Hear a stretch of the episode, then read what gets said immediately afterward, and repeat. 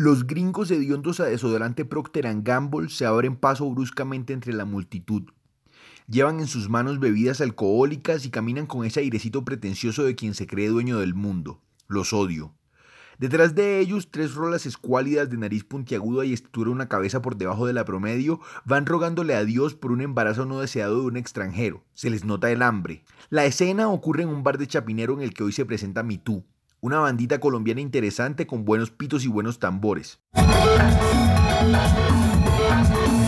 Bueno, ¿cómo la ves hasta ahora? Uf, una gonorrea. ¿Por qué? Está muy sollado.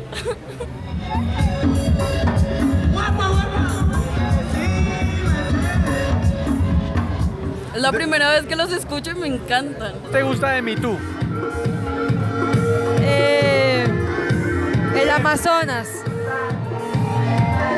Odio los gringos y odio los conciertos. Odio la pleitesía neocolonial que tiene el colombiano oprimido con el extranjero.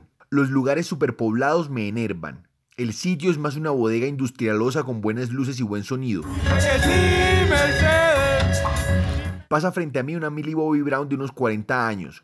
Las faldas cortas y las blusas vaporosas se mueven al ritmo de los tambores africanos. La gente baila frenéticamente con las pupilas dilatadas y agitando botellas de agua en el aire. Parece un ritual pagano en el que todo se revuelve alrededor de las dos personas que están en el escenario.